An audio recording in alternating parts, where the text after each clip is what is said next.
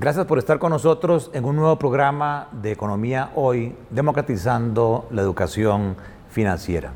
El Banco Central de Costa Rica hizo la revisión del programa macroeconómico y creemos que para nuestros seguidores es bien importante entender los detalles de lo que el ente rector del sistema eh, financiero económico está pensando. Y por esa razón tenemos el gusto hoy de acompañarnos del doctor Rodrigo Cubero, presidente del Banco Central, quien ha sido un gran colaborador de Economía Hoy. Así que de nuevo, Rodrigo, agradecerte esta oportunidad. Muchísimas gracias Gerardo por la oportunidad. Como siempre, encantado de participar en el programa Economía Hoy. Es una gran contribución a la formación en, educación financiera del, costarricense. Muchísimas gracias bien una vez más por la oportunidad. En esa línea, Rodrigo, arranquemos por lo, por lo más básico, eh, aunque sea muy elemental. Cuando el Banco Central habla del programa macroeconómico y de la revisión que hacen a mediados de año. Eh, ¿Qué es exactamente esto?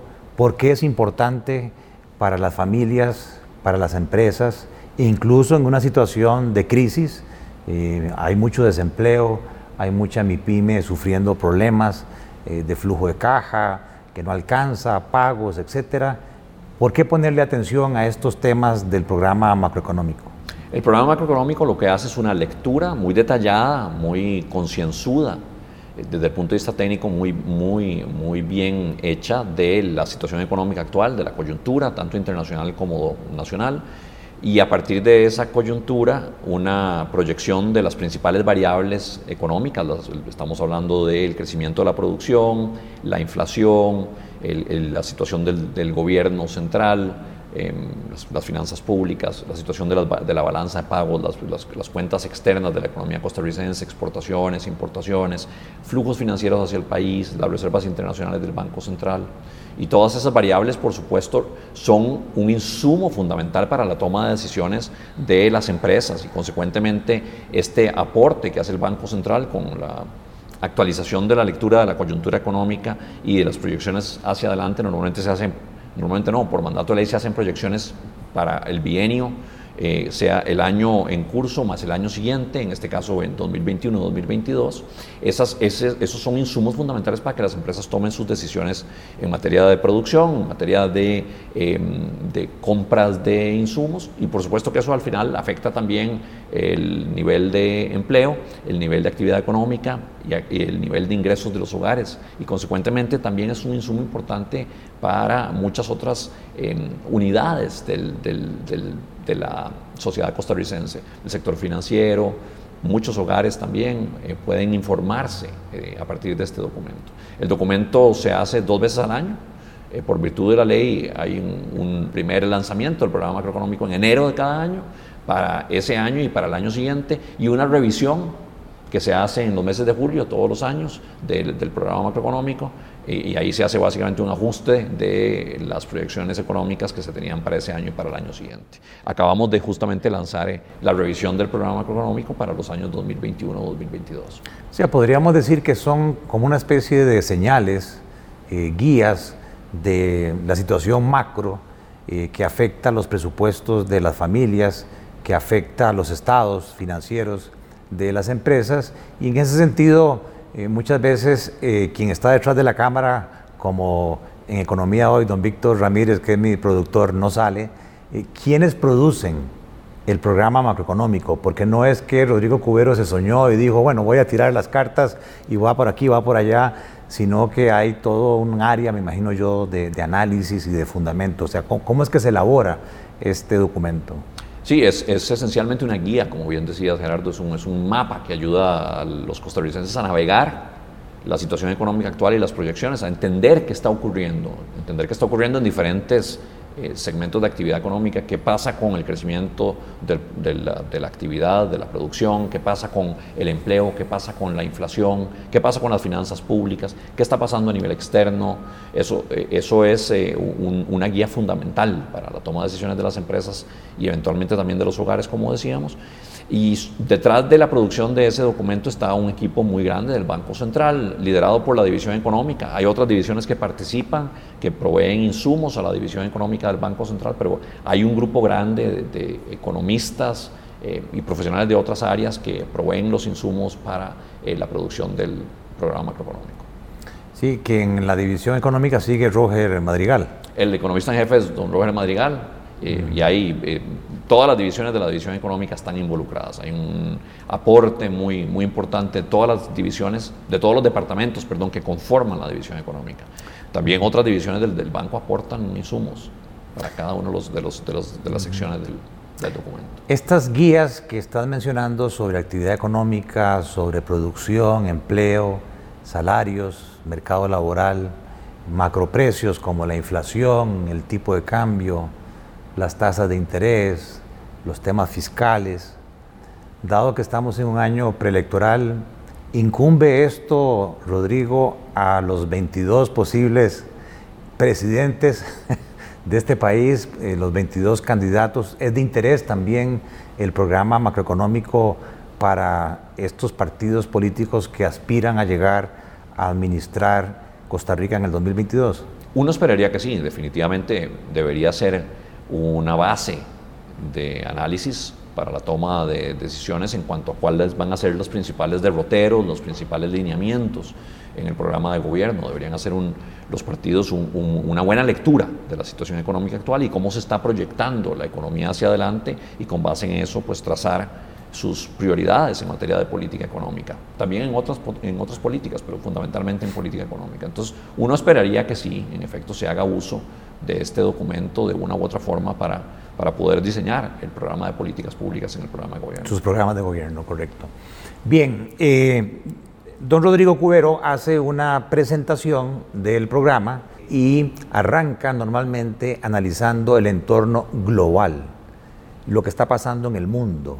Eh, y en particular eh, tenemos una situación desde el año pasado atípica, y es que estamos en medio de una crisis mundial de una crisis global, no de origen financiero, sino de origen de salud, como todos sabemos. Entonces, eh, don Rodrigo, ¿cuál era tu, tu, lectura un año después de la pandemia, primer semestre del 2021? ¿Qué está sucediendo en el mundo? ¿El mundo se está recuperando? ¿Por qué se está recuperando? ¿Qué podemos aprender nosotros de lo que están haciendo otros eh, países referentes, etcétera? Bueno, que hemos visto, en efecto se trata de una situación inédita, una situación realmente muy dramática para la humanidad que se sufre como consecuencia de la pandemia por el COVID-19 en el 2020, eh, eh, sobre todo en el segundo trimestre del 2020, la mayoría de las economías del mundo eh, entran en una contracción muy profunda, su, actividad económica se reduce. muy significativamente porque las autoridades y, particularmente las sanitarias responden a esta, a esta crisis, a este, a este desafío sanitario haciendo, eh, imponiendo restricciones, tomando medidas que eh, dificultaban la movilidad de las personas, eh, que cerraban establecimientos, que cerraban fronteras, todo ello con el objetivo de reducir la tasa de contagio. Básicamente de ir reduciendo la interacción entre, entre, personas para que se fuera reduciendo la tasa de contagio o se mantuviera bajo control. eso a su vez tuvo un enorme impacto sobre la actividad económica. Eh, y, por supuesto que también, eh, más allá del impacto directo de las medidas de restricción sanitaria, impactó la actividad económica el hecho de que muchos, eh, de que muchos empresarios, muchos consumidores, las, las, familias, se sumieron a una situación de incertidumbre. ¿Qué va a pasar con nuestros ingresos? ¿Qué va a pasar con nuestras ventas? ¿Vamos a poder seguir adelante? ¿Vamos a salir bien de esto o no? Entonces, esa incertidumbre siempre también impacta la actividad económica. Por ambas vías la actividad económica mundial sufrió muchísimo, pero eh, cuando uno ve el patrón de comportamiento de la economía mundial, diferentes países tienen diferentes eh, em, velocidades de recuperación y momentos de recuperación, pero eh, uno podría generalizar para decir que a partir de la segunda mitad del 2020 se empieza a dar un proceso de recuperación de la economía mundial. Ese proceso de recuperación tiene que ver con que las eh, gradualmente las economías empiezan a levantar esas restricciones, a irlas eh, flexibilizando, a irlas suavizando conforme se controla la tasa de, contagio, también conforme se empiezan a ajustar eh, los modos de producción a los nuevos requerimientos de, la pandemia, es decir, a, producir bajo protocolos estrictos de distanciamiento físico, de lavado de manos, de uso de mascarillas, las empresas, los comercios eh, se empiezan a ajustar, las personas también se empiezan a ajustar a, estos nuevos requerimientos y poco a poco eh, empiezan a vivir una nueva normalidad. No diríamos que se normaliza la, actividad económica, pero empiezan a vivir el mundo una nueva normalidad donde con respeto a estos protocolos de, salud eh, se empieza a recuperar la actividad económica. Y eso es lo que hemos visto. Un mensaje central de ese patrón que se ha prolongado ahora en el 2021 es que la recuperación económica ha sido heterogénea entre países, ha sido diferente. los países se han venido recuperando a distintas velocidades. ¿Y por qué? ¿De, qué depende la velocidad de recuperación o el vigor, la fortaleza con que las diferentes economías se han venido recuperando? Bueno, una razón muy importante es la evolución de la pandemia en esos países. Eh, esos países han sido exitosos o no en controlar la evolución eh, de la pandemia, la tasa de contagio y, consecuentemente han tenido la capacidad de ir levantando las restricciones sanitarias o por el contrario se han visto sumidos en una tras otra ola de contagio y eso los ha llevado a tener que mantener realmente muy cerrada la economía. Eso es un tema fundamental. Ahora también se le añade a eso el avance con, los, con, los, eh, con las campañas de, vacunación. Países que han logrado un avance más significativo en la vacunación eh, han, han, podido ir levantando esas restricciones sanitarias gradualmente. Otro tema es eh, la estructura económica. Es esta economía más o menos vulnerable al tipo de, em, de, shocks, de golpes que imponían las restricciones sanitarias. Hay algunos sectores que naturalmente sufren más con las restricciones a la movilidad. Sabemos el sector turismo, un sector muy afectado. El sector transporte, otro sector tremendamente afectado. Em, hay actividades que pueden, eh, que, implican, eh, que requieren menos interacción física y que pueden operar bien desde el teletrabajo. Por ejemplo, eh, las actividades de servicios, de servicios empresariales en general. Eh, esas actividades han sido mucho más resilientes. Entonces, ¿qué tan, qué, tan expuesta está una economía? Por ejemplo, el sector turismo determina si sufrió más o menos el choque de la pandemia, qué tan expuesta está el sector transportes, eh, o, o, por el contrario, qué tan expuestas a sectores que han sido muy resilientes, muy resistentes al choque de la pandemia. Esa es una segunda razón. Y una tercera, y muy importante, es la respuesta de políticas públicas que han dado los, diferentes países. Algunos países han tenido la capacidad eh, de hacer respuestas fiscales con estímulos fiscales muy importantes, dando subsidios a los hogares o a las empresas en, una forma muy cuantiosa que ha permitido mitigar y de hecho en algunos casos hasta superar el impacto de la pandemia sobre los ingresos de los hogares y de las empresas. Eh, otros países, como el nuestro, tenían una situación fiscal comprometida y al, al, inicio de la pandemia y al golpearles la pandemia fuertemente, la actividad económica más bien, su, situación fiscal se, se, deterioró muy significativamente y eso redujo el espacio para poder hacer estímulos fiscales. Eh, pero en un país como el nuestro y en otros, sí, los bancos centrales han respondido dando estímulos. Entonces, la combinación de estímulos de los bancos centrales vía bajas tasas de interés y de los gobiernos vía programas de subsidios, transferencias a los hogares, transferencias a las empresas, eh, se ha dado eh, una, eh, una, respuesta que trata de mitigar el impacto de la pandemia. Y la, fuerza, el vigor de esa, de esa respuesta de política económica, fiscal y monetaria combinada también ha determinado qué tan rápidamente se han recuperado algunas economías frente a otras. Entonces, menciono tres factores. La mm, evolución de la pandemia en cada una de esas economías, la estructura económica y su vulnerabilidad a diferentes sectores más golpeados por la pandemia o no, y la respuesta de política macroeconómica. Ahí tenemos en la, en la evolución de la economía reciente un caso importante para, para, la economía costarricense, que es el de los Estados Unidos. Es nuestro principal socio comercial, es la economía más grande del mundo, todavía, según cómo se le mida, pero medida a precios de mercado, la, la economía de los Estados Unidos es todavía más grande que la de China, si se le mide ajustado por el poder, bueno, no lo quiero cansar con tecnicismos, pero ciertamente si se le mide, eh, se ajusta por eh, las diferencias en costo de vida, China ya es más grande que los Estados Unidos. Pero Estados Unidos sigue siendo una economía muy grande en el mundo y ciertamente nuestro principal socio comercial.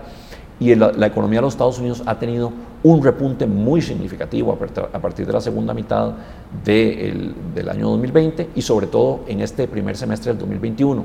Y eso eh, muy de la mano de unos, unas políticas eh, de estímulo, tanto monetario, muy bajas tasas de interés por parte del Banco Central de los Estados Unidos, como fiscal, y ahora sobre todo con la nueva administración Biden, ha, habido eh, unos programas de estímulo fiscal muy generosos, de grandes dimensiones, que han mantenido un dinamismo muy fuerte de la economía norteamericana. Eso ha sido una buena noticia, por supuesto, para los Estados Unidos, pero también para el resto del mundo, que es, es, es realmente una economía muy grande, que importa mucho, importa muchos bienes y servicios. Entonces eso aumenta la demanda por los bienes exportados por muchos diferentes países, incluido el nuestro. Entonces hasta ahora una recuperación económica importante, con heterogeneidad, con diferencias entre países, pero con un repunte muy significativo de nuestro principal socio comercial, que es la economía de los Estados Unidos.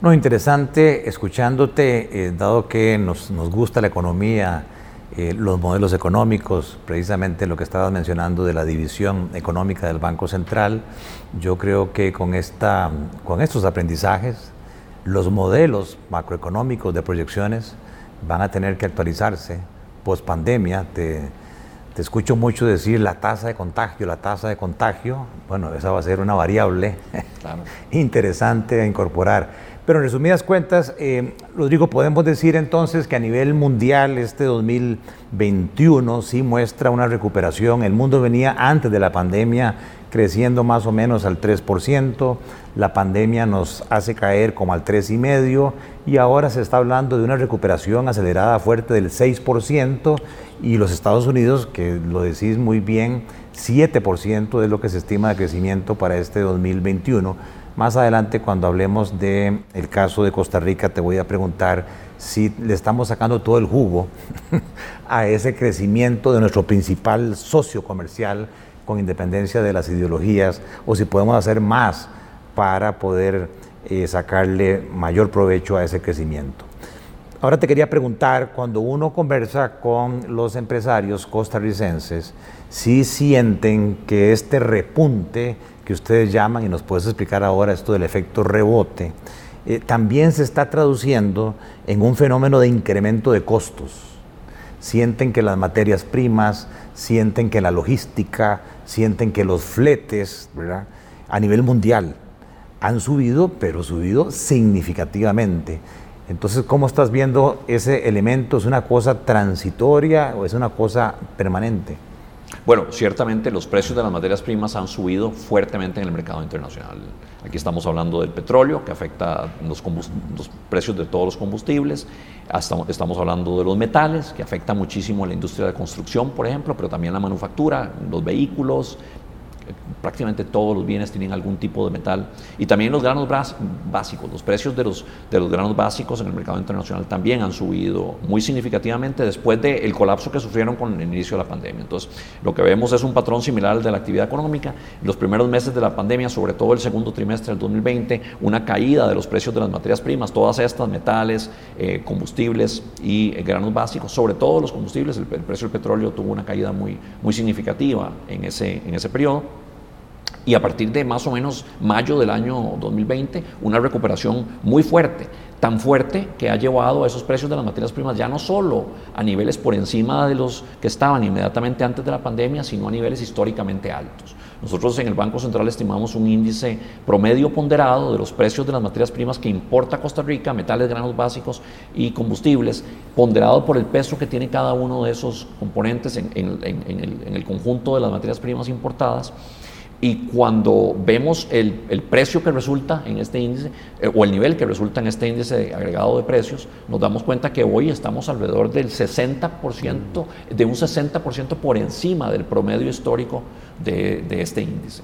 Cuando tomamos el promedio del 2000 al 2021, y decimos eso es 100, vemos que hoy estamos a 160, es decir, 60% por encima del promedio de los últimos 20 años en materia de las materias primas. Esos son niveles eh, muy, muy altos históricamente, casi tan altos como los que se vivieron en 2011-2012, un poco más eh, bajos eh, que los del 2008-2008, que fue básicamente la cima, el, punto más alto de los precios de las materias primas históricamente eh, para, para, para, Costa Rica y para muchos países del mundo. Pero ciertamente el mensaje es que han venido subiendo los precios de las materias primas. Eso encarece el costo de, las, de los insumos para muchas empresas. Y entonces lo que está viviéndose a nivel mundial se traduce también en un costo de los insumos para muchos empresarios en el mundo y en Costa Rica. Entonces, en, efecto, eso es así. Todavía al mes de julio, la tasa de crecimiento de ese índice era del 95% del crecimiento interanual. Es decir, los precios de las materias primas están hoy en día básicamente al doble de lo que estaban hace un año. Ahora sí, eh, vamos a la economía costarricense. Eh, después de describir esta situación global, eh, ¿qué le está pasando a la economía costarricense en el primer semestre del 2021? ¿Estamos mejor? ¿Estamos igual? ¿Nos hemos recuperado? especialmente comparándolo con el primer semestre del 2020. ¿Qué es lo que siente el Banco Central en cuanto a las principales variables de actividad económica y macroprecios?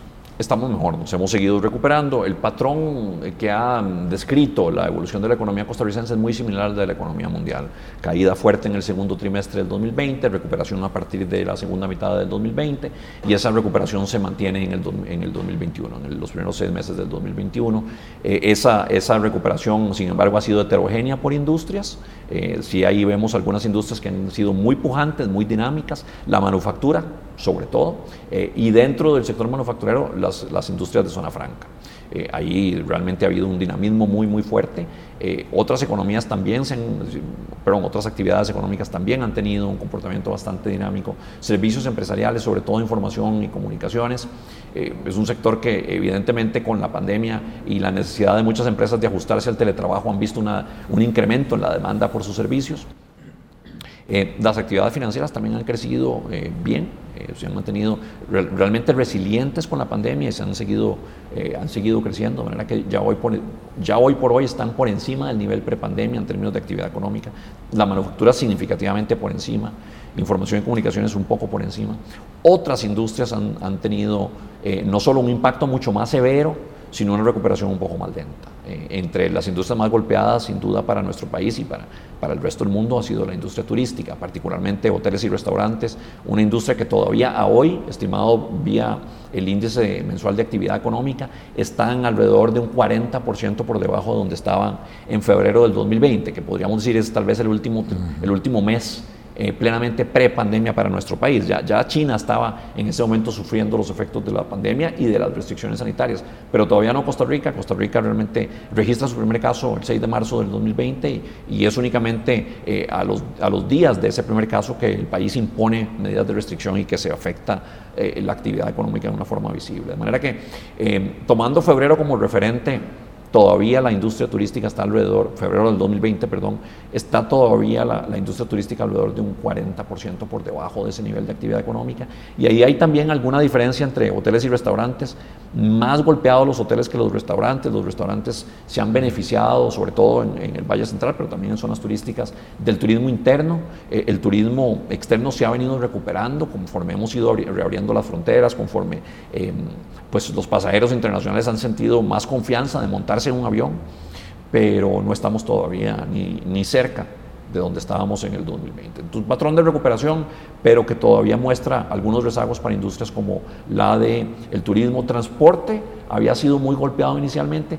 Como un todo, la industria ahora se ha recuperado un poco, pero en forma también disímil. Cuando ves el sector transporte, el transporte de pasajeros, tanto público como privado, sigue muy golpeado. La gente está montando menos en los buses, hay menos turismo, consecuentemente menos transporte de turistas a nivel doméstico, pero lo que sí se ha recuperado muy bien es el transporte carga, porque las exportaciones, no solo las de Costa Rica, eh, sino las del mundo, se han venido comportando muy bien. Entonces, importaciones, exportaciones de servicios de carga eh, han tenido un repunte muy importante, sobre todo en los últimos meses. Entonces eso ha, eso ha llevado a que el sector transporte como un todo haya tenido una buena recuperación en los últimos meses. ¿Qué quiero decir con todo esto? La economía costarricense se ha venido recuperando, eh, pero a velocidades distintas con un sector manufactura claramente muy dinámico y sobre todo la manufactura en zona franca. Eh, algunos sectores como servicios de información y comunicación también bien eh, y otros sectores muy golpeados. Y aquí también hay que hacer una distinción entre lo que son zonas francas, eh, lo que nosotros llamamos los regímenes especiales, y eh, lo que llamamos en el Banco Central el régimen definitivo, que es todas las empresas que están fuera de zona franca. y que representan como el 90% de la producción total del país. Ahí el ritmo de recuperación ha sido distinto, muy dinámico para las empresas en zona franca, menos para el régimen definitivo, pero el régimen definitivo incluye el sector turismo, que es el que ha estado más fuertemente golpeado. Em, ciertamente el, régimen, las empresas en régimen definitivo también se están recuperando y se están recuperando bien. Hay que decir que también las empresas en el sector turismo se han recuperado, solo que el golpe fue de tal magnitud recordemos que a finales de marzo estaban cerradas las fronteras. Por tres, cuatro meses no recibimos un solo no, por más, por seis meses. Nosotros abrimos en reabrimos en septiembre. Por seis meses básicamente el país no vio turismo eh, y esto fue un golpe muy severo para, para los ingresos de la actividad turística. De manera que se viene recuperando también esa industria, pero desde una base muy baja. Ese es el patrón general. Entonces, don Rodrigo, efectivamente eh, se nota una recuperación, estamos mejor, decía usted, en este primer semestre del 2021 respecto al año pasado. Escuchándolo, eh, el conocimiento técnico, la lectura del Banco Central es muy precisa, eh, es información muy detallada, eh, incluso desagregada. y también usted nos decía que los efectos sobre la actividad económica no han sido homogéneos, que han sido dispares en el sentido de que pues, hay sectores que incluso ya están a niveles prepandemia, pero que hay otros muy afectados. Entonces la gran pregunta es, ¿por qué con visión país a nivel de política monetaria, crediticia, eh, no se hace un programa que trate de enfocarse en los sectores más afectados? O sea, hacer una política pública también diferenciada, que no sea homogénea en cuanto a la manera de recuperar la actividad económica? Bueno, ha habido, ha habido eh, apoyo sectorial sin duda y, en particular en el caso de la industria turística muy fuertemente golpeada. Ha habido un apoyo sectorial importante de parte del Ministerio de Turismo eh, buscando eh, formas de mantener, una vez reabiertas las fronteras, por supuesto a partir de septiembre del año pasado, de mantener el flujo de turistas, de atraer nuevos nichos de, turistas para el país. Eh, el país sigue bien posicionado, afortunadamente, a pesar del, golpe mundial a la actividad turística. Esto no es un, eh, fenómeno exclusivamente costarricense. La industria turística a nivel mundial está tremendamente afectada, pero Costa Rica ha sido exitosa en mantener su imagen de país verde, de destino. Eh, fundamental para cualquier persona interesada en el ecoturismo, de manera que e, esa imagen Em, nos ha mantenido y, ha habido un apoyo sectorial para tratar de fortalecer esa imagen en un contexto donde muchos turistas prefieren ir a disfrutar de la naturaleza eh, que irse a meter a una, a una discoteca. Entonces el ecoturismo cobra una relevancia mucho mayor en el contexto de la pandemia. Entonces, la imagen país, la imagen de, de, un destino verde, de un destino favorable a la naturaleza, amigable con el ambiente, nos ha favorecido y me parece en eso las autoridades del sector turismo han respondido bien en llevar de la mano, en apoyar al sector, eh, al sector turístico con campañas eh, bien posicionadas en esa materia. Eh, sabemos, por supuesto, que la cobija fiscal está corta y que ha habido que cubrir, digamos, a los sectores afectados en una forma eh, muy, eh, muy parcial, desafortunadamente, porque no tenemos eh, en Costa Rica, a diferencia de los Estados Unidos y otros países que han podido hacer un, programa de estímulo fiscal muy agresivo, nosotros no tenemos la posición fiscal para hacerlo. Em, pero ciertamente se ha hecho un, un, acompañamiento desde el punto de vista sectorial a los sectores afectados. También se han hecho, por supuesto, políticas de naturaleza general. aquí una respuesta importante fue la moratoria tributaria que se dio inicialmente. Otra respuesta fundamental fue el bono proteger, transferencias a los hogares para mantener cierto nivel de ingresos en los hogares y por supuesto eso a su, vez garantizaba cierto nivel de demanda para, los, los diferentes, eh, para las diferentes empresas. Y em, eh, sin duda también, eh, otra respuesta importante eh, fue la de la flexibilización de cargas sociales, que permitió que los empleadores mantuvieran cierto nivel de empleo, reduciendo jornadas, pero no despidiendo empleados. Eh, muchos tuvieron desafortunadamente que despedir empleados y se disparó el desempleo. Ahora vamos a hablar un poquito del mercado laboral. Pero la flexibilización de jornadas permitió eh, una mitigación del impacto de la pandemia y eso favorece los ingresos de los, de los hogares y también consecuentemente la demanda por los, los bienes y servicios que producen las empresas. Eh, y desde el Banco Central hemos venido apoyando también en una forma agregada, eso ahí sí no es un apoyo sectorial, pero una forma agregada con bajas tasas de interés, una posición holgada de liquidez para mantener eh, esas tasas de interés bajas en, todo, en todo el sistema financiero nacional y también con una facilidad especial de crédito que, que ha permitido eh, darle apoyo por parte de los intermediarios financieros, bancos, cooperativas, a los sectores más afectados. Ahora podemos hablar un poco de eso, pero ciertamente eh, nosotros hemos puesto también desde el Banco Central la disponibilidad de recursos ahí para que se canalicen a los sectores afectados. No con el ánimo de entrar en, polémica y más que todo preguntándole a Rodrigo Cubero, no el presidente del Banco Central, digamos el técnico, el economista.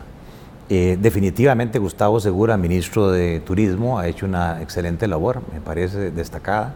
Sin duda. Eh, también creo, y ustedes lo tienen muy claro, que el turismo es una actividad clave eh, para el país y dentro de los objetivos del Banco Central, pues obviamente todo el tema del crecimiento, la estabilidad son fundamentales. Pero aquí la pregunta que se hace a veces, ¿es la salud y la economía dos frentes opuestos o es la salud y la economía complementarios? En el sentido de que se dice a veces, ah, es que las medidas que está tomando las autoridades de salud van en contra de la recuperación económica o no se está haciendo todo lo posible para preocuparse también por la salud económica. Y te pongo tres ejemplos. Siendo que el turismo es un activo estratégico que no lo podemos perder y que obviamente todos creemos que en algún momento la actividad se va a recuperar, el turismo va a seguir, no es que va a desaparecer eh, post pandemia. ¿Qué pasaría si en un esfuerzo país se logra eh, priorizar y decir, siendo que este sector está muy afectado a un 40% eh, del nivel que tenía antes de la pandemia, siendo que los clientes están, digamos, desconfiando sobre el tema de la tasa de contagio en Costa Rica, ¿por qué no dirigir una campaña de vacunación a todo el personal que tiene que ver con turismo, para ofrecer un país, entre comillas, inmunizado en la actividad turística. En segundo lugar, me decían, ¿sabe qué? El problema es que el turismo local podría ser un complemento cuando el turismo externo está flojo, pero lamentablemente el ciclo lectivo costarricense coincide con la temporada de vacaciones del turista extranjero. Y entonces las tarifas a las cuales puede optar el turista local llega el momento de las tarifas más altas. Entonces, ¿por qué con, esa visión no modificar el ciclo lectivo costarricense para que entonces se pueda aprovechar cuando no hay ocupación y tener turismo local con tarifas más accesibles? Y por último se dice, bueno, es que el problema es que el ICE sigue cobrando las tarifas al turismo en el momento pico. Y entonces viene un turista el fin de semana, eh, usa la energía y esa tarifa pico es la que factura para todo el mes. Te lo digo, no, no es responsabilidad tuya, obviamente por eso digo no es Banco Central, pero como economista, ¿no crees que como país podríamos hacer más para lograr que esas actividades estratégicas diferenciadas, más afectadas, se recuperen más rápido y que como país, como un todo, estemos mejor. Bueno, vamos a ver, vamos por partes. Eh, yo diría que es indudable que hay cierta tensión entre los objetivos de salud y los objetivos económicos en el corto plazo, en el cortísimo plazo. Es decir, una medida de restricción sanitaria impuesta para eh, tratar de contener la tasa de contagio va a tener un impacto negativo sobre la actividad económica. Ahora, lo que sí hemos aprendido, y es una lección fundamental del último año y medio de pandemia en la humanidad, es que el dejar a la libre la tasa de contagio es también una mala receta económica. El pretender que vamos a acolchonar el impacto sobre la actividad económica, no imponiendo medidas de restricción sanitaria, es un error, porque en última instancia el contagio va a ocurrir y, los, y las personas, los agentes económicos y los empresarios mismos van a responder a eso. ¿Cómo? Se van a quedar en sus casas. La gente no quiere morirse. Cuando empiezan a ver a sus familiares contagiarse y a, muchos, eh, a muchas personas eh, morirse, ciertamente las personas dejan de salir, dejan de comprar, dejan de viajar. Eh, y, aunque no se impongan restricciones sanitarias, va a haber una respuesta que, los economistas llamaríamos endógena de parte de los consumidores, es decir, una respuesta que los mismos consumidores van a tomar independientemente que las autoridades los hayan obligado o no a hacerlo, eh, y eso va a afectar el nivel de consumo, el nivel de demanda agregada y consecuentemente el nivel de producción. Entonces, eh, más bien podría generar una enorme desconfianza, tanto a nivel internacional como internacional, el que un país decida mandarse por la libre, en lugar de responder seria y responsablemente a una, a, una epidemia, eventualmente una pandemia como la que estamos sufriendo. Yo creo que Costa Rica en ese sentido hizo lo correcto, impuso medidas de restricción sanitaria y ha tratado de levantarlas gradualmente. Segundo punto, ese levantamiento se ha hecho en concierto con los sectores productivos. Por supuesto que no siempre se puede complacer a todo el mundo, pero eh, la forma en que se ha venido gestando el levantamiento de restricciones y la reimposición, cuando desafortunadamente ha sido necesario eh, reimponerlas, ha sido eh, a, partir de un proceso de diálogo. de nuevo, no siempre, no, no, es un proceso de consenso ni cosa por el estilo, porque en última instancia, y esto hay que reconocerlo, la autoridad la deben retener en esto la capacidad de decisión la deben retener las autoridades sanitarias, que son las que son responsables de lo que está ocurriendo en el país, pero ciertamente responsables por dar una respuesta sanitaria. Pero yo creo que sí es, eh, es importante que se dé ese proceso de diálogo, que se den los insumos de parte del sector productivo sobre cómo mejor se pueden hacer las cosas. Y creo que eso ha enriquecido muchísimo eh, la forma en que se han tomado las decisiones en materia sanitaria eh, en relación con el manejo de la pandemia en el caso costarricense. Ahora, algunas de las respuestas que daba, yo por supuesto no soy, eh, no soy quien para poner, ponerme a cuestionar eh, el ciclo lectivo ni eh, las decisiones de, fijación tarifaria en materia eléctrica que haga la ARECEP. Em, tampoco el tema de, de, cuáles sectores deberían priorizarse o no para la vacunación. O sea, aquí hay, por supuesto, criterios técnicos que pesan y yo soy, como técnico en materia económica, eh, muy respetuoso de los criterios técnicos que hayan informado a las autoridades sanitarias. Eh, sí creo que es importante que se dé ese diálogo, por un lado, y veo en los ejemplos que citaba Gerardo que hay algunas eh, posibles oportunidades de mejora, ya no solo para la pandemia, sino hacia futuro. Por ejemplo, el tema, del, el tema del turismo y el ciclo lectivo es un tema a futuro. Esto no es un tema de pandemia. Siempre hemos tenido el ciclo electivo que hemos tenido de, febrero a noviembre. Eh, eso, en efecto, puede ser que tenga eh, alguna afectación eh, mayor o menor y habría que estudiarlo, ¿verdad? pero yo no soy quien para tomar la decisión. El Ministerio de Educación tendrá que sentarse a analizar este tema, pero me parece que podría haber oportunidades de mejora. De nuevo, en un proceso concertado, de repente salen buenas, buenas ideas. Eh, lo mismo con el tema de la tarifa eléctrica, habría que estudiarlo. Esto es un tema para adelante, no es un tema solo de pandemia. Entonces, eh, creo que ese proceso de, diálogo eh, es fundamental para que las autoridades tomen sus decisiones con conocimiento de causa y también, por supuesto, tomando en cuenta las, las implicaciones para los diferentes sectores. Cuando el Banco Central en el módulo anterior analiza el entorno internacional. Hay unos gráficos donde se ve claramente que en las otras eh, regiones, Estados Unidos, Europa, hay una recuperación de los índices de confianza y que en parte explican esa recuperación en la actividad económica. Sin embargo, en el caso de Costa Rica, las encuestas de la Escuela de Estadística de la Universidad de Costa Rica nos siguen mostrando que eh, hay una gran desconfianza en el país más del 65% de los consumidores costarricenses siente que no va a estar mejor el próximo año, los próximos dos años.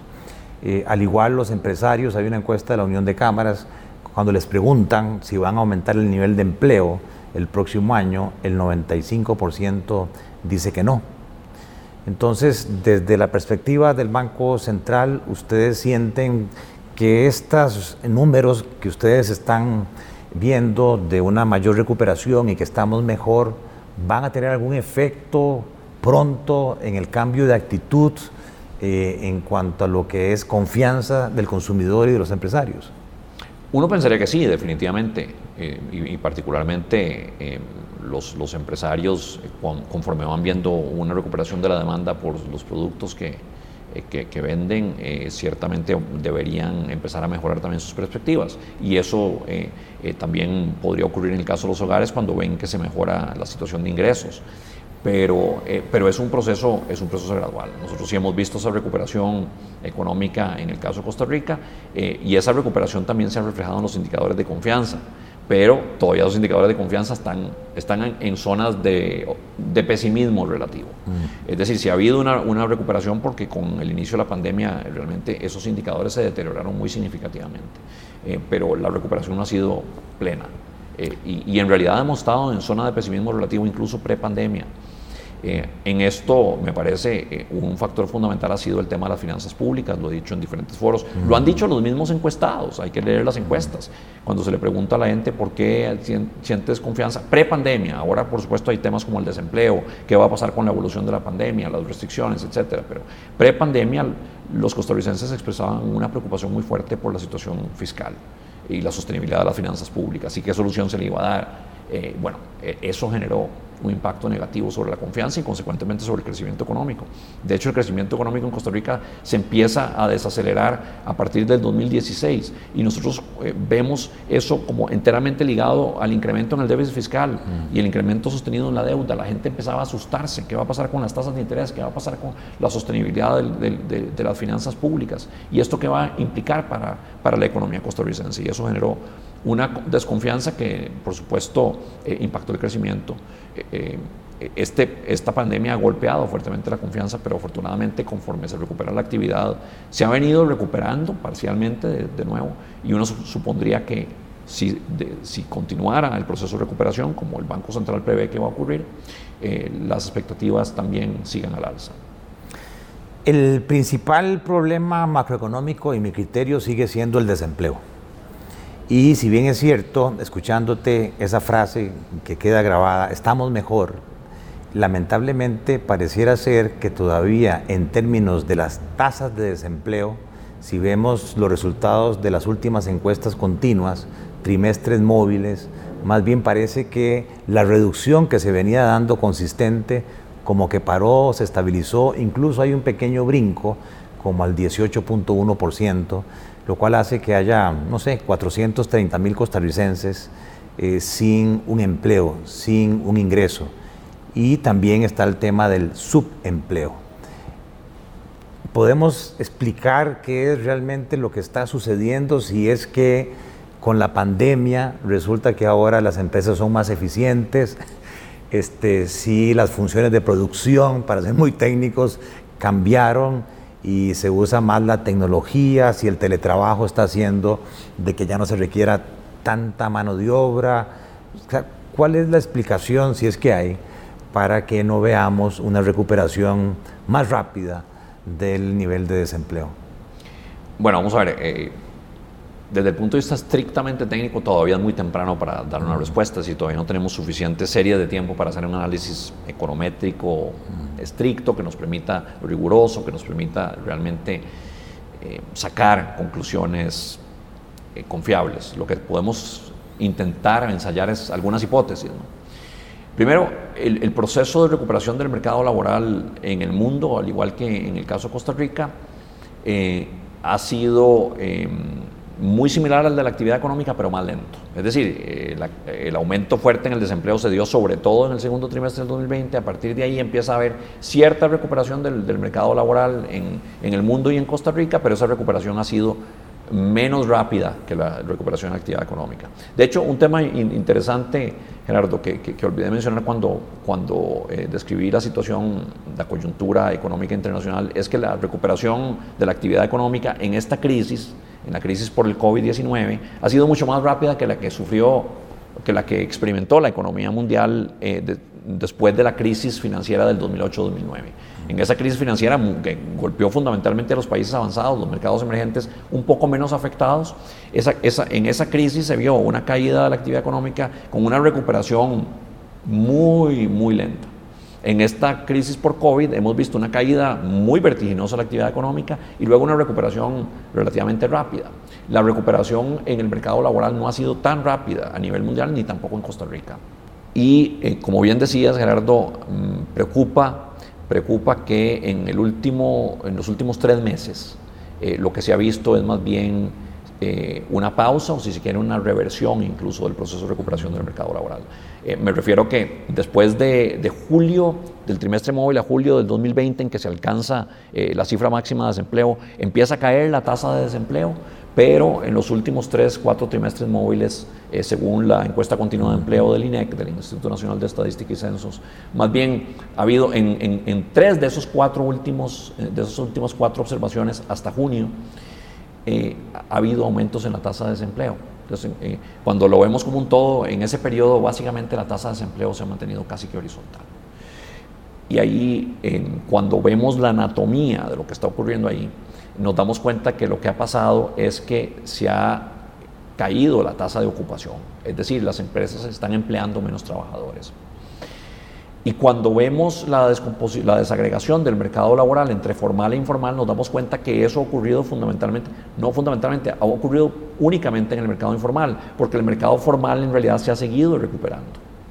Entonces es la caída en el empleo informal, en el número de trabajadores informales, lo que ha explicado esta, esta, esta pausa e incluso reversión en la recuperación que hemos venido viendo en el mercado laboral. Y eso es, eh, hay que estudiarlo, pero uno pensaría que, bueno, eh, primero, ha habido eh, posiblemente mucha preocupación reciente sobre el aumento en la tasa de contagio. Costa Rica em, sufrió una muy fuerte segunda ola de contagio a partir de septiembre, de perdón, a partir de junio del año pasado, que, se, básicamente se manifestó hasta alrededor de enero de este año. Luego tuvimos una pausa eh, y dos meses relativamente buenos en términos de tasa de contagio, eh, me refiero a febrero y marzo, pero a finales de marzo empieza a repuntar la tasa de contagio y, y el país inicia una tercera ola. Eh, empezó a bajar la tasa de contagio hace un mes y medio más o menos, pero recientemente otra vez está repuntando. Y aquí ya hay evidencia de que tenemos la variante Delta presente en el país. Esa variante Delta del COVID es una variante con una altísima tasa de contagiosidad. Entonces, el temor de las autoridades es que lo que todavía no enteramente comprobada es que lo que hemos visto en términos de tasa de contagio esté reflejando un, eh, una expansión de la variante Delta en nuestro país. Todo eso desafortunadamente puede estar generando un nivel de preocupación. Entonces ahí hay una hipótesis, tendríamos que verlo. Em, otra, otra, otra explicación que en general puede explicar por qué la recuperación del mercado laboral ha sido más lenta en el mundo que eh, lo que ha sido la actividad, la recuperación de la actividad económica, es que en efecto, como, como sugerías, Gerardo, las empresas hayan recuperado rápidamente el empleo recuperable, pero que otras se hayan ajustado a un modo de producción donde ya no dependen tanto de trabajadores. Y que entonces el shock sobre el mercado laboral sea más permanente que transitorio. Eso sería muy preocupante. Muy preocupante. Eso sería muy preocupante. Em, pero es una hipótesis, una hipótesis que parece, digamos, coherente con el patrón que hemos visto en el mercado laboral en Costa Rica y en otros países del mundo.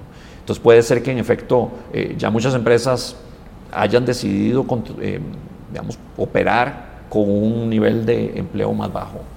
Eh, sea porque, porque ven que permanentemente la demanda por sus bienes y servicios se ha caído o porque vean que ya pueden operar incluso en términos de satisfacer la demanda plenamente con un nivel menor de trabajadores, sustituyéndolos por maquinaria y equipo o nuevas formas de producción. Y eso, eso en efecto podría eh, ser muy preocupante. Todavía es muy temprano, desafortunadamente, para poder dilucidar empíricamente la validez de, estas hipótesis, eh, pero ciertamente es un fenómeno que a nosotros también nos preocupa y que cuando decimos estamos mejor en términos de actividad económica, desafortunadamente no podemos decir estamos mucho mejor en términos del mercado laboral. Sí estamos mejor que en julio del 2020, del 2020 no hay duda de eso, pero eh, todavía no estamos, no estamos viendo el nivel de recuperación en el mercado laboral que quisiéramos quisiéramos estar ya no solo en los niveles de desempleo pre-pandemia, estamos hablando de una tasa de desempleo del 12,4% en, en, el periodo inmediato anterior a la pandemia, sino a niveles mucho más bajos de, un solo dígito en tasa de desempleo. Cuando tirabas la cifra de eh, el crecimiento de las materias primas, eh, porcentajes muy altos, eh, ¿Está preocupado el Banco Central por su objetivo principal de mantenimiento de estabilidad de precios, tanto así como para que los pudiese llevar a un cambio de la política monetaria? No, no estamos preocupados todavía, pero estamos vigilantes. Es decir, lo que hemos visto hasta ahora es que ese aumento en los precios de las materias primas en los mercados internacionales, de nuevo, es un fenómeno externo, no es, no es algo que esté ocurriendo en Costa Rica, es algo eh, que está ocurriendo en los mercados internacionales. Ese aumento en los, precios de las materias primas refleja básicamente el dinamismo de la demanda de, un país tan importante como Estados Unidos y, otros, y otras economías eh, del mundo. Eso... Eh, se ha reflejado en un aumento en los costos para las empresas, pero todavía no se ha traducido en un, aumento eh, sostenido en los precios de los bienes al consumidor. Eh, y esta diferencia es importante porque implica que lo que está ocurriendo es que las empresas posiblemente estén absorbiendo eh, una buena parte de ese incremento en los costos en sus márgenes de utilidad. Es decir, las empresas no están trasladando el aumento en los costos a los consumidores, sino que lo están absorbiendo ellas mismas en sus utilidades. Bueno, ahí podría haber una, hipótesis adicional para lo que está ocurriendo en el desempleo. ¿Será que las empresas, al verse comprimidos sus márgenes de utilidad, han pausado el proceso de recontratación de trabajadores, incluso han reversado bueno, eso tendríamos que verlo. Ciertamente desde el Banco Central no estamos viendo una traslación de ese aumento en los precios de las materias primas importadas a los precios al consumidor. La inflación se ha mantenido eh, muy contenida. De hecho, eh, en el mes de julio tenemos una tasa de inflación interanual de 1,4%. Es una tasa de inflación baja en el contexto internacional, baja en el contexto nacional y ciertamente inferior eh, ya no solo a la meta de inflación del Banco Central, sino también incluso al límite inferior del rango de tolerancia que tiene el Banco Central alrededor de esa meta, que es de más o menos 1%. Mm. si la meta es 3%, el rango de tolerancia es de 2 a 4%.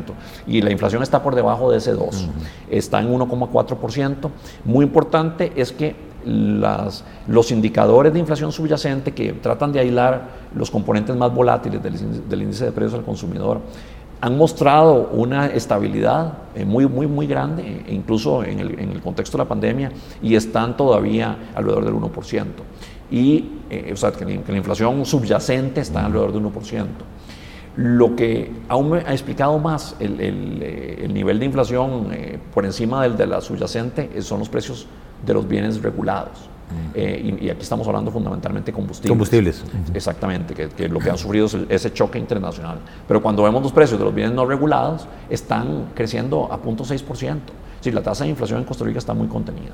Entonces no hemos visto esa traslación eh, a los precios del consumidor y una explicación fundamental para esto es que la demanda agregada sigue todavía por debajo de los niveles de, de, eh, de actividad potencial. Es decir, todavía hay capacidad ociosa. Las empresas no están produciendo al límite de su capacidad. La demanda todavía no está llevando a las empresas a producir al límite de su capacidad. Y consecuentemente, al existir capacidad ociosa, eh, eso genera una fuerza hacia abajo en los precios. Los productores no pueden poner los productos a los precios que ellos quisieran, porque la demanda todavía está débil.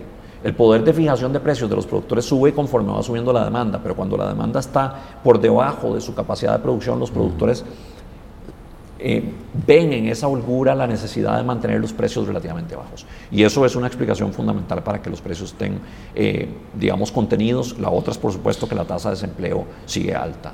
Decíamos, la tasa de desempleo se ha mantenido, está en este momento en 18,1% en el trimestre móvil a junio, es una tasa muy alta y esa, esa alta tasa de desempleo eh, eh, combinada con esa capacidad ociosa en la economía generan presiones desinflacionarias. Y por otra parte, las expectativas de inflación de los agentes económicos a un año, es decir, ¿Cómo esperan los agentes económicos en el mercado que esté la inflación de aquí a 12 meses?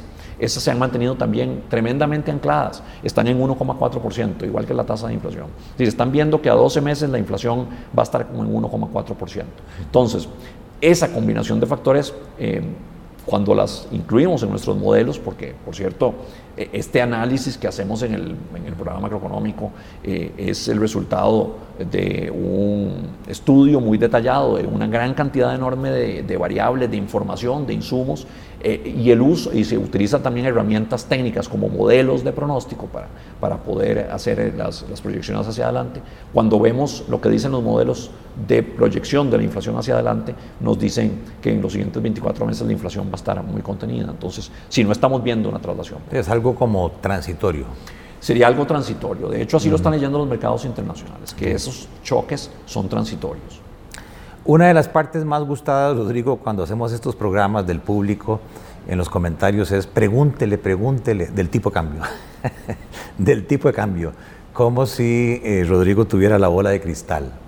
Bueno, eh, más que todo viendo las tendencias, sí hemos estado viendo, digamos, con la pandemia hacia adelante un cambio eh, hacia la devaluación del colón, pero sí me gustaría que te refirieras a las causas o las fuentes de ese comportamiento, eh, porque entiendo que son un poco distintas a lo que la gente eh, cree y también eh, qué están esperando hacia adelante, porque escuchándote y tratando de no ser muy técnico, el tipo de cambio real, que es el que realmente nos debería interesar y que uno espera, la publicación que hace el Banco Central para ver nuestro tipo de cambio MONEX, cómo se ve afectado por los precios relativos de los países competidores con los precios nuestros.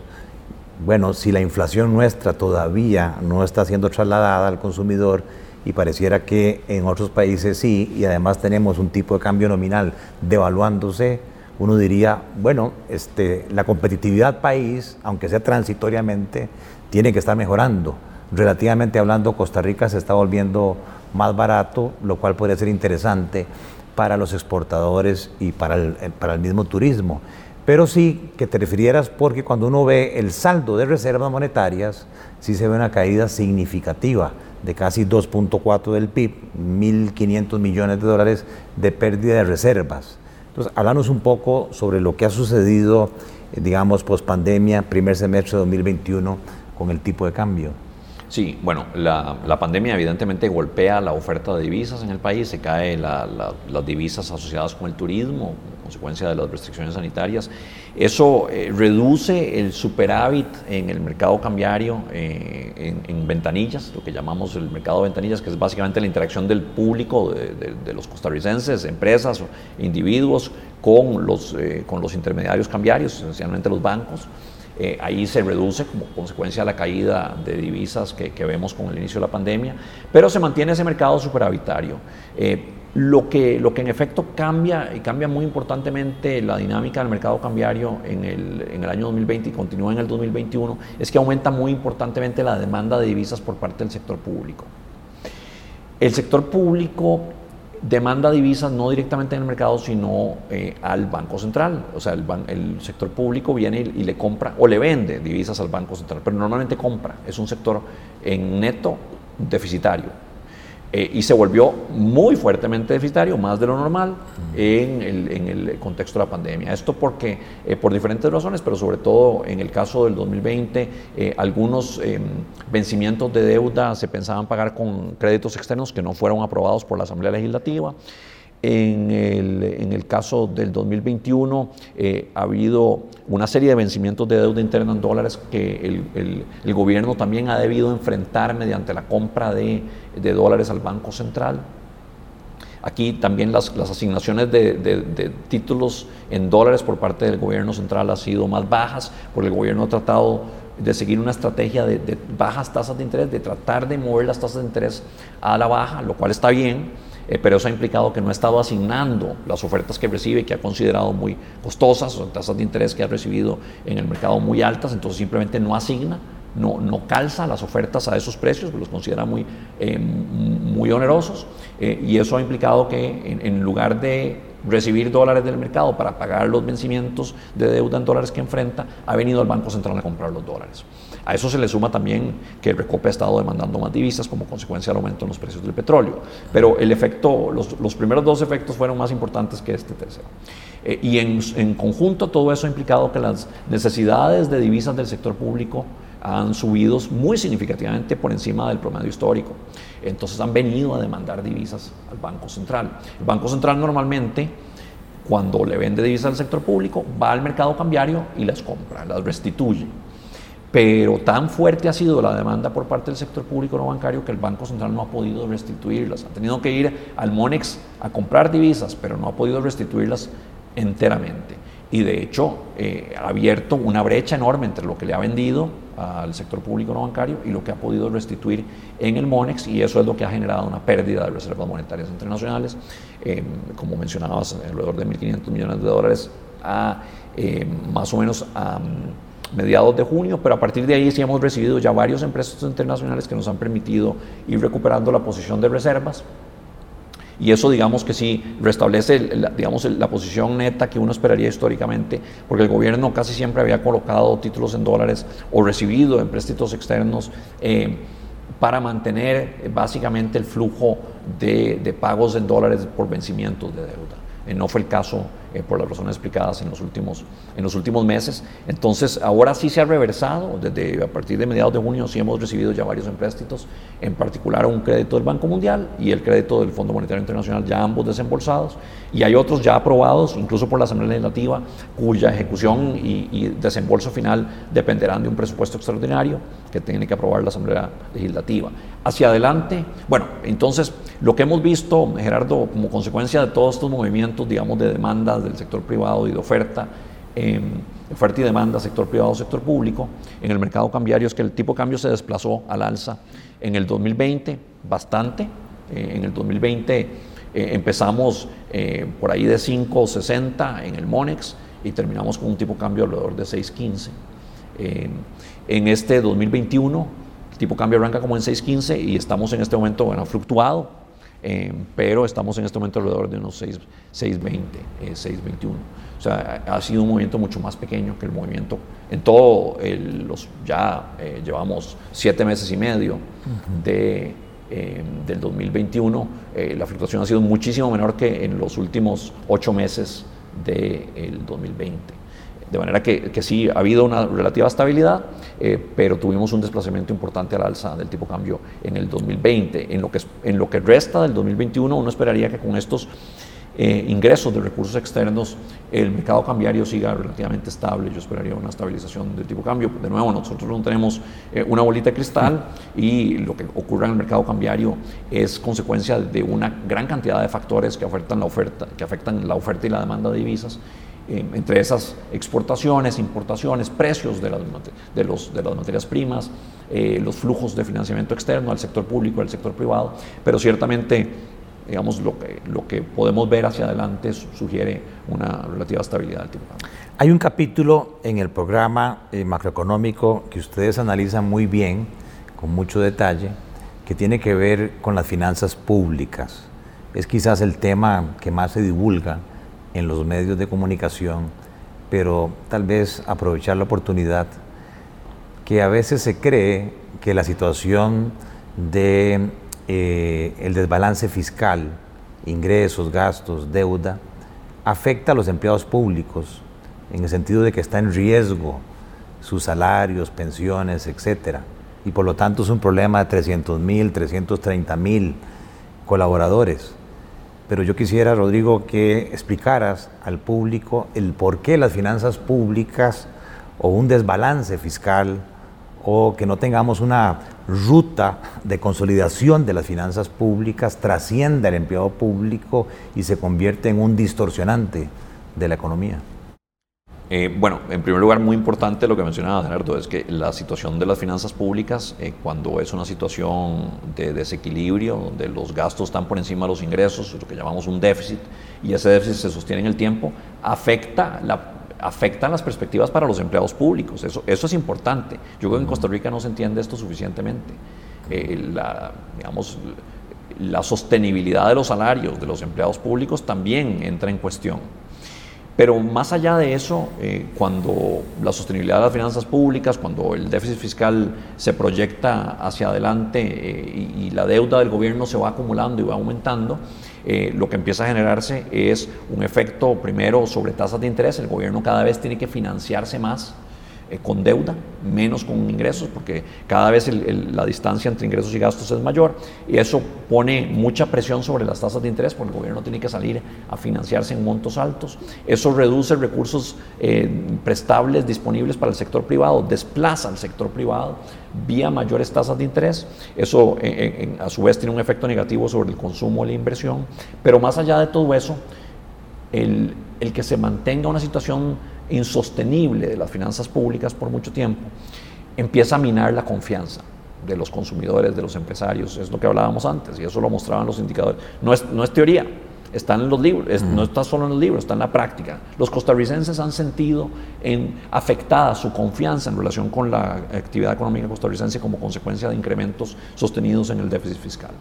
Y eso lo que en última instancia implica es que los, los empresarios van a emplear menos gente porque ven expectativas, porque se sienten más, eh, sienten más incertidumbre, eh, van a reducir, no van a aumentar eh, su inversión, posiblemente mantengan los niveles de planta y equipo que tengan. Entonces, todo eso le pone un freno al crecimiento económico, reduce los niveles de empleo, reduce los niveles de bienestar eh, y tiene un impacto directo sobre los bolsillos de los costarricenses, vía menor actividad económica y mayores tasas de interés. Entonces, nos perjudica a todos.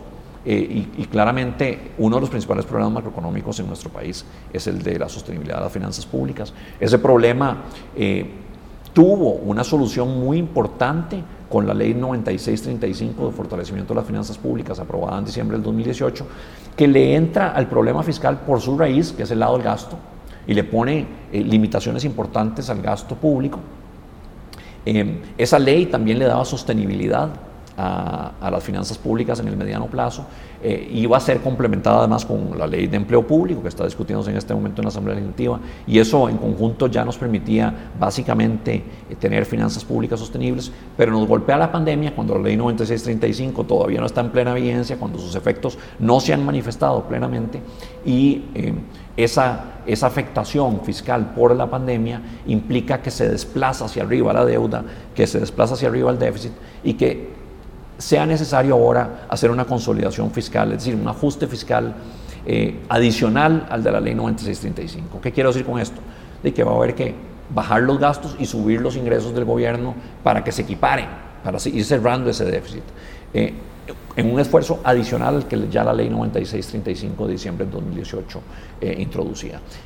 pero, pero ciertamente, de no hacerse ese ajuste fiscal adicional, podría seguir la trayectoria de la deuda ascendiendo por muchos años y eso generaría las consecuencias negativas de las que ahora hablábamos. Mayores tasas de interés, eh, menor consumo, menor inversión, menor crecimiento económico, menor empleo y en última instancia menor bienestar para todos los costarricenses. Hay un cuadro en tu presentación muy bueno en el sentido de que en, el, en los datos 2021 se consolidaron órganos desconcentrados y ustedes hacen esa tarea de limpiar, por decirlo así, eh, ingresos y gastos para ver comparativamente hablando ingresos y gastos del gobierno central. Y la buena noticia es que en el primer semestre de 2021 tenemos pequeño, pero es un superávit primario. Eso es un gran avance. Sin embargo, sí, el componente de intereses sigue siendo alto y creciente. Entonces, te quería preguntar, eh, Rodrigo, vamos a ver, desde el punto de vista de actividad económica, estamos mejor.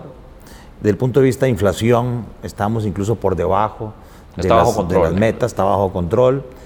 El desempleo quizás puede haber sido mejor, pero digamos lo tenemos relativamente controlado. Y mejor que en, julio del 2020. Correcto. Y las finanzas públicas en este primer semestre eh, están mejor con un superávit primario, pero además tenemos un elemento que fue polémico el año pasado, una gran discusión, el crédito con el Fondo Monetario, que ya dijiste incluso que hubo un primer desembolso. Entonces aquí hay una, pregunta eh, polémica. Bueno, primero, ¿está Rodrigo Cubero más tranquilo en este primer semestre de 2021 en comparación a su gestión eh, anterior? Y en segundo lugar, ¿sería justo esperar de las agencias calificadoras que ante esta mejor situación nos mejoren el rating o al menos nos mejoren la perspectiva hacia adelante país? Bueno, la situación fiscal evidentemente es mejor, es mejor que la que teníamos en el contexto de la pandemia y es incluso mejor a la que esperábamos para este primer semestre del 2021. Eh, y eso responde a varios factores. En primer lugar, la actividad económica ha tenido un desempeño mejor al esperado. Ahora vamos a hablar un poco de eso, pero ciertamente la actividad económica ha mantenido ese ritmo de recuperación y ese ritmo de recuperación ha sido más fuerte de lo que habíamos esperado inicialmente. Mucho de ello tiene que ver con el mejor desempeño en relación con el esperado de la actividad económica mundial. Eh, eso ha incidido sobre una mayor recaudación, sin duda. También ha habido un, e-, efecto positivo eh, de la ley 9635. Los efectos de la ley 9635 ya se empiezan a manifestar. Algunas de las disposiciones tributarias de la ley 9635, esta ley de esta reforma fiscal de diciembre del 2018, habían quedado para entrar en vigencia en el 2020. Con la pandemia se suspendieron para el 2021 eh, y ciertamente ya estamos viendo algunos de los efectos. Por el lado de, los ingresos. Hay también eh, posiblemente un mejor desempeño como consecuencia de la combinación de la introducción del IVA por, esa ley 9635 con factura electrónica, que está permitiendo un mejor control de la recaudación. Y por el lado del gasto, lo que estamos viendo es ciertamente un esfuerzo muy, muy concienzudo, un gran compromiso de las autoridades del Ministerio de Hacienda para eh, no solo mantener el, crecimiento del gasto por debajo de la regla fiscal, sino incluso en las estadísticas que tenemos ya una vez que limpiamos, como decís, eh, por el efecto de la incorporación de órganos desconcentrados eh, y otros ajustes que, se han hecho por virtud de la ley, lo que tenemos es más bien una caída en el gasto público, en el gasto del gobierno central, en el primer semestre del 2021 comparado con el primer semestre del 2020. Entonces, la combinación de mayores ingresos a los esperados, ingresos, un crecimiento bastante fuerte de los ingresos de, alrededor de 12%, primer semestre del 2021 comparado con primer semestre del 2020, eh, y una caída en los gastos, de nuevo, primer semestre del 2021 comparado con primer semestre del 2020, eso redunda en un mucho mejor resultado fiscal. De hecho, un superávit primario Aquí estamos hablando del balance primario del gobierno, es la diferencia entre los ingresos y los gastos, excluyendo el gasto por intereses. Ahí ya tenemos un superávit, que esto va a ser de mantenerse fundamental para dar un cambio en la trayectoria de la deuda. Em, pero ciertamente aquí, eh, como decía Gerardo, también ha pesado que eh, el gasto por interés ha seguido creciendo. Entonces, a pesar de que ha habido una caída en el, en el gasto eh, primario, eh, la caída en el gasto total ha sido menor. Eh, porque, los ingresos por, porque los gastos por interés han seguido subiendo. Y han seguido subiendo no porque la tasa de interés que el gobierno pague sobre la nueva deuda ha sido más alta, al contrario, el gobierno ha sido tremendamente exitoso en ir moviendo hacia la baja las tasas de interés que, que paga en el mercado doméstico y también, por supuesto, en negociar eh, créditos externos en condiciones de tasa de interés y de plazo muy favorables. Entonces, la tasa de interés marginal, diríamos los economistas, la tasa de interés sobre la nueva deuda, ha venido cayendo sistemáticamente. Pero el tamaño de la deuda ha venido creciendo porque el déficit se expandió y se expandió muy fuertemente en el 2020 como consecuencia de la pandemia. Entonces, eh, hay un, mayor pastel sobre el cual pagar intereses y eso ha hecho que el gasto por interés total se haya venido incrementando a un nivel muy preocupante. Estamos eh, estimando que este año eh, el gasto por intereses eh, cierre en alrededor de 5,2% del PIB. El año pasado era 4,7% del PIB. Es decir, en promedio, más de 5% del PIB, puntos porcentuales del Producto Interno Bruto, es una cantidad astronómica. Era el déficit financiero de los años 2016 y 2017, 5 puntos del PIB.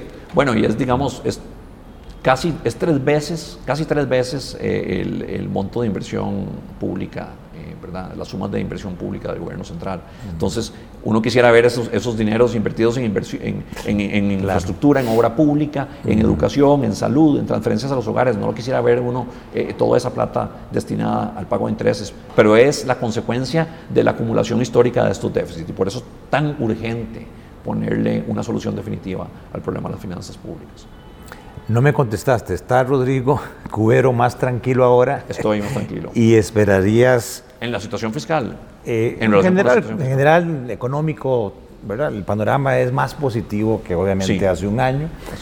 Y este, ¿cuál sería tu lectura en cuanto a si la foto es mejor, eh, qué podríamos esperar de las agencias calificadoras? Bueno, uno, uno eh, claramente ve una foto mucho mejor. Yo estoy, yo estoy en, el, en el contexto fiscal sin duda.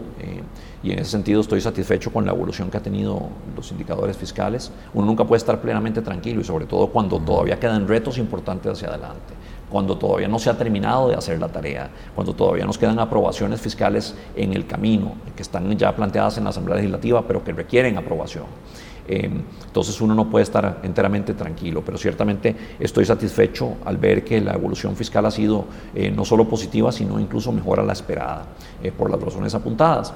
Eh, uno pensaría que al leer eso, esa coyuntura, ese resultado fiscal mejor al esperado, las calificadoras de deuda también lo vean con buenos ojos. y que eventualmente yo pensaría pueda llevar eso a la estabilización de las expectativas, de las perspectivas.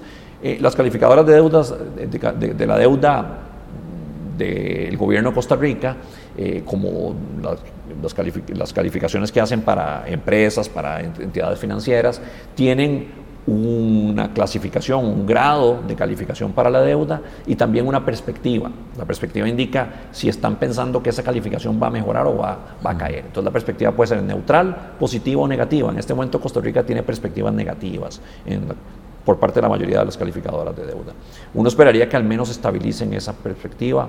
a a neutro o incluso que la muevan a positiva en algunos casos, pero eh, uno pensaría que el, resultado fiscal hasta ahora, el buen desempeño, el cumplimiento a priori, porque el Fondo Monetario tendrá que determinar si se dio o no, de las metas cuantitativas con el Fondo Monetario eh, y eventualmente eh, lo, que, lo que el país ha, venido, ha venido haciendo lleve a una mejora en la calificación de deuda por parte de las calificadoras. Algunas de ellas posiblemente quieran más bien esperar y ver qué, dice el Fondo Monetario sobre eso, es decir, cómo nos va a evaluar, qué nota nos va a poner el Fondo Monetario cuando haga su revisión del programa macroeconómico.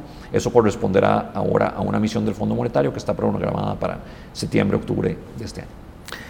Hay un instrumento de política del Banco Central cualitativo que se llama la persuasión moral entonces, a mí sí me gustaría que hicieras la observación, porque alguien podría interpretar, de ahí, si ya tenemos superado el primario en el primer semestre del 2021 y las metas con el fondo era que se superaba el primario, iba a llegar en el 2023 con un 1%, entonces, ¿para qué los proyectos de ley que se están presentando en la Asamblea? ¿Para qué el tema de la ley de empleo público? ¿Para qué el tema del impuesto a la lotería? ¿Para qué el tema del impuesto a las casas de lujo? ¿Para qué la renta global dual?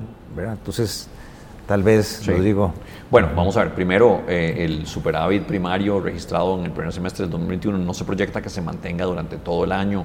Eh, normalmente eh, la, situación fiscal es, más difícil en el segundo semestre, sobre todo hacia final de año. Hay que hacer los pagos por aguinaldo. Eso es una erogación tremendamente cuantiosa para el gobierno y eso genera un, aumento más rápido del déficit en ese en, esos últimos meses, de manera que nosotros estamos todavía, nosotros no, el Ministerio de Hacienda es el que proyecta, los números que el Banco Central publica en materia fiscal son básicamente las proyecciones del Ministerio de Hacienda. El Ministerio de Hacienda proyecta que este año el balance primario cierre en déficit, déficit, déficit de un 1,1%, si mal no recuerdo, de manera que eh, no estamos proyectando un superávit primario todavía este año.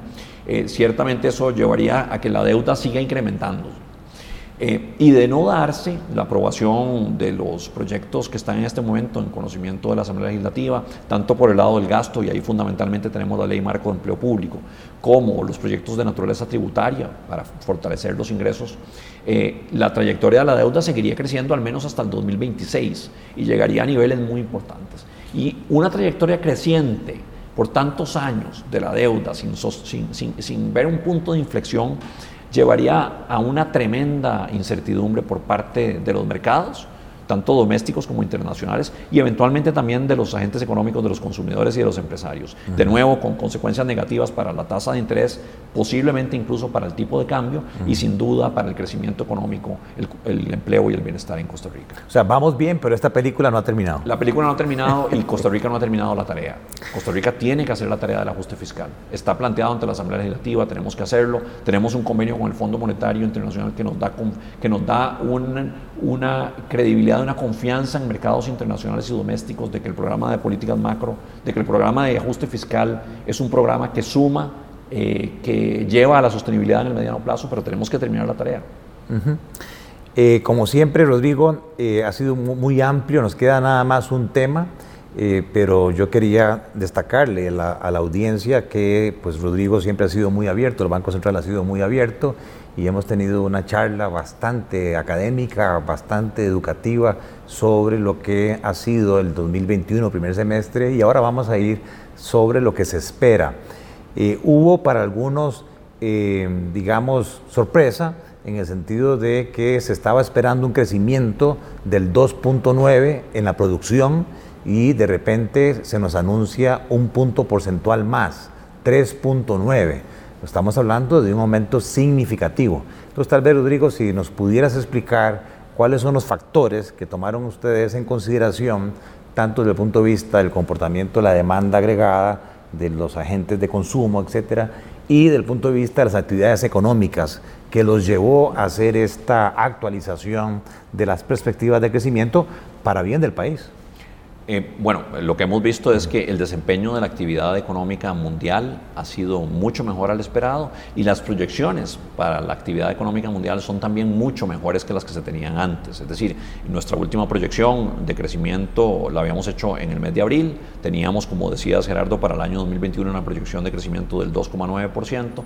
Desde abril hasta ahora el desempeño de la economía mundial ha sido mucho mejor y las perspectivas de parte de los organismos financieros internacionales para lo que va a ser el crecimiento de la actividad económica mundial en el resto del 2021 y en el 2022 son mucho mejores. Eh, aquí particularmente eh, el caso de los Estados Unidos. Para los Estados Unidos la proyección de crecimiento se ha revisado muy significativamente al alza, eh, tanto en el 2021 como en el 2022, y Estados Unidos es nuestro principal socio comercial. Eso implica que ha aumentado significativamente la perspectiva de demanda externa por nuestros bienes y servicios, y eso es lo que ha alimentado fundamentalmente esta revisión al alza en, la proyección de crecimiento eh, para la economía costarricense en el 2021, desde un 2,9%, ahora la llevamos al 3,9%. Ese 1%, ese, un, ese punto porcentual de aumento en, en, la proyección de crecimiento esencialmente obedece al mejor desempeño de la economía hasta ahora, en el primer semestre del 2021, ha sido mejor a lo esperado.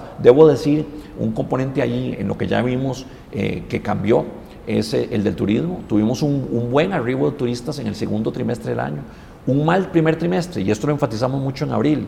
Tuvimos de, enero a marzo, desafortunadamente, una temporada alta relativamente mala de turismo. Pero el segundo trimestre, en cambio, nos sorprendió al alza.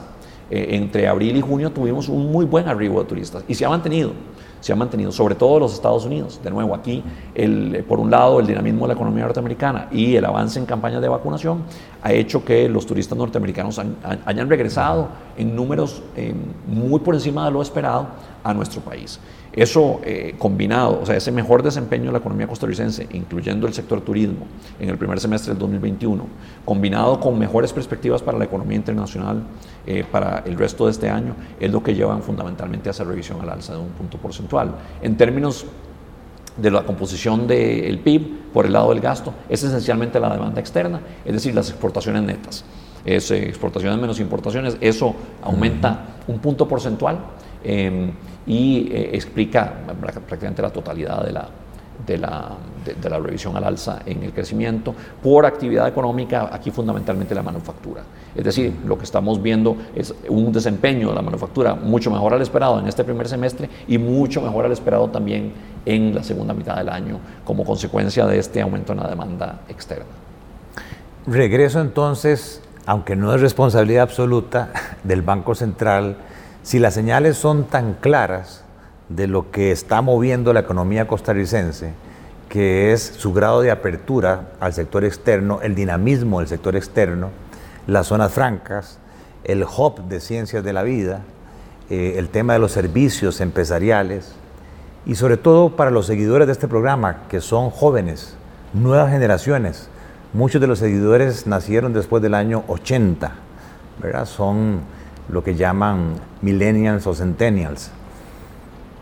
Y lamentablemente cuando uno abre el detalle del desempleo, el desempleo mayor lo estamos sufriendo en los jóvenes de 15 a 24 años y sobre todo en las mujeres. Y a nivel académico, eh, secundaria, 24% de tasa de desempleo a nivel de secundaria. Entonces, como país... Para trabajadores que, que, han apenas completado la educación secundaria. Exactamente. A nivel país, siendo eso así y siendo tan clara la lectura del Banco Central, y, y esto no es nuevo, esto viene incluso pre-pandemia. ¿Por qué no nos preparamos para que nuestros muchachos tengan las habilidades que ese mercado externo requiere porque aprecia el recurso? Me decía la gente de Intel, que anda buscando 600 ingenieros que andan buscando debajo de las piedras porque no los encuentran. Y lo que se está dando es un fenómeno inflacionario, un canibalismo eh, con la mano de obra existente que está ocupada eh, de incremento salarial, tratando de llevar ese recurso tecnológico que lamentablemente el país no tiene. De tal manera de que si tuviéramos ese recurso humano preparado, yo creo que Costa Rica tendría la capacidad de generar, no sé, cuántas miles de nuevas oportunidades de, empleo. Entonces, ¿cómo hacer para que las autoridades que tienen que ver con educación, las autoridades que tienen que ver con la formación, con los programas de estudio, el CONESUB, etcétera, puedan alinear ¿verdad? ese recurso que invertimos casi 5 mil millones de dólares en educación hacia lo que el mercado está demandando. Bueno, es fundamental esa coordinación entre sector privado y sector educativo, es decir, que las empresas eh, eh, expresen eh, las necesidades de, recursos humanos que tengan, de formaciones, de destrezas, de capacidad técnica que, que, están demandando y que esas demandas las lean claramente las instituciones de educación, tanto de educación superior, educación vocacional como educación secundaria. Eso, eso es fundamental. Eso se ha venido dando en el país, pero claramente no es suficiente. Tenemos que incentivar a los jóvenes a que se formen en las carreras que llaman en inglés STEM, por sus siglas en inglés, básicamente las carreras técnicas que tienen que ver con ingenierías, con matemáticas, eh, con tecnología. Eh, y, esas son las que están teniendo un mayor aumento eh, en la demanda en el mercado. De manera que ciertamente los jóvenes deberían leer las señales del mercado, ver que es ahí donde está la demanda, pero eso requiere también empezar a trabajar con ellos desde la primaria y sobre todo en la secundaria. Es decir, no puede entrar un estudiante a ingeniería si no tiene una buena formación en matemáticas y física.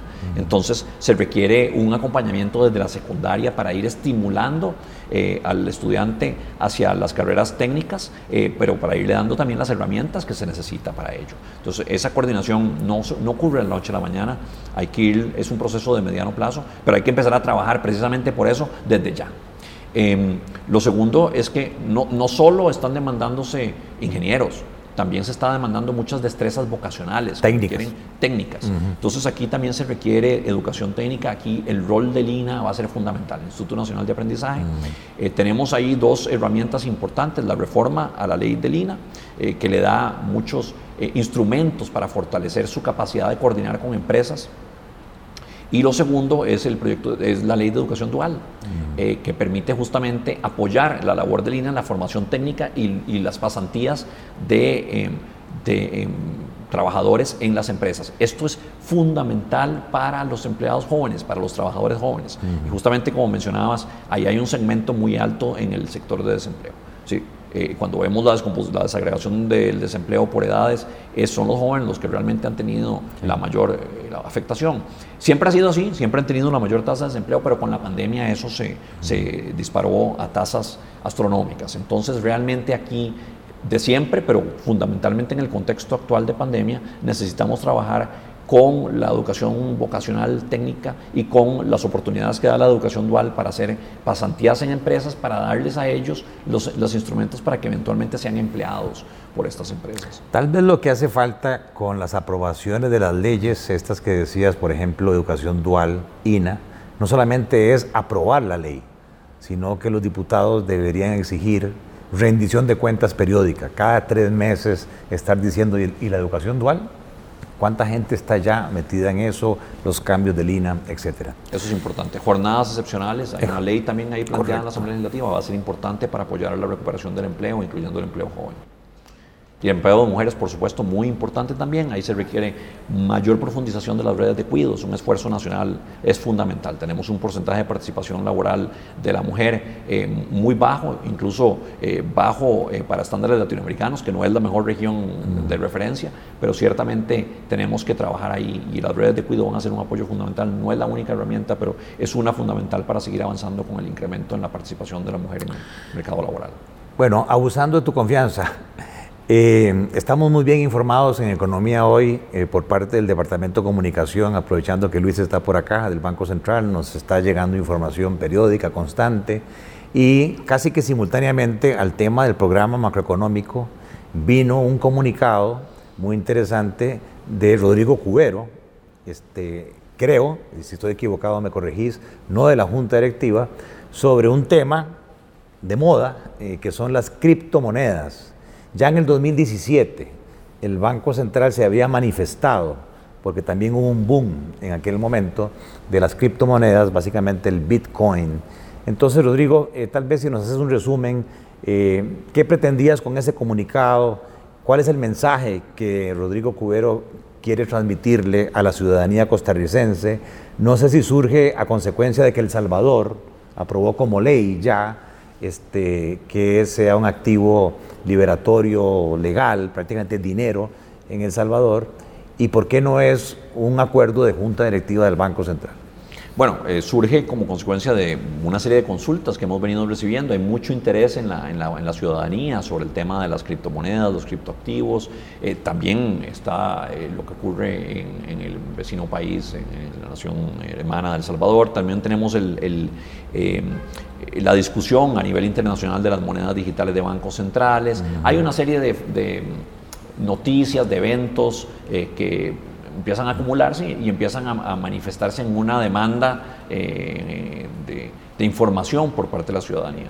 Y me pareció oportuno eh, compartir mis reflexiones que las he venido dando en diferentes foros, en diferentes ocasiones, en forma escrita, en un documento relativamente resumido, eh, donde lo que se hace es recoger lo que ha sido la experiencia internacional, el surgimiento de estas criptomonedas, por qué surgen, cómo se entienden, ¿Son realmente dinero? ¿Cumplen con las funciones del dinero? La respuesta es esencialmente no, por, una serie de razones, no voy a entrar en los detalles, pero eh, no, no funcionan como medios de pago, eh, es decir, realmente no, están eh, transándose como dinero, sino fundamentalmente como activos, como forma de invertir los ahorros de parte de algunos que quieren invertir en ese tipo de activos, como podrían invertir en oro, o podrían invertir en bonos del gobierno, o podrían invertir en acciones de compañías. O sea, no es una actividad ilegal. Eh, bueno, entonces entremos al contexto. Eso es, digamos, lo que explica el surgimiento de estas criptomonedas. Eh, las, las, criptomonedas eh, ciertamente han tenido un crecimiento exponencial a nivel internacional. Han han tenido un, crecimiento muy, muy fuerte. Hay muchas criptomonedas eh, en este momento que se están transando en el mundo. Eh, en el momento que, eh, que publiqué ese artículo, había más de 11 mil monedas transándose en plataformas internacionales, pero de ellas solo como 30 tienen realmente una liquidez importante, es decir, un nivel de, de, capitalización de seguimiento importante.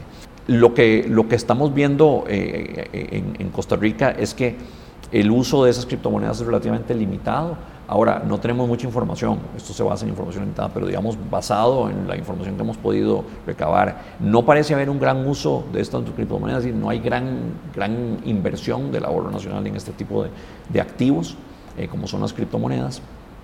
Eh, pero ciertamente lo que nosotros estamos viendo es que esto podría incrementar en el futuro. Entonces, ¿cuál es la posición, cuál es la postura, digamos, que hemos seguido del Banco Central?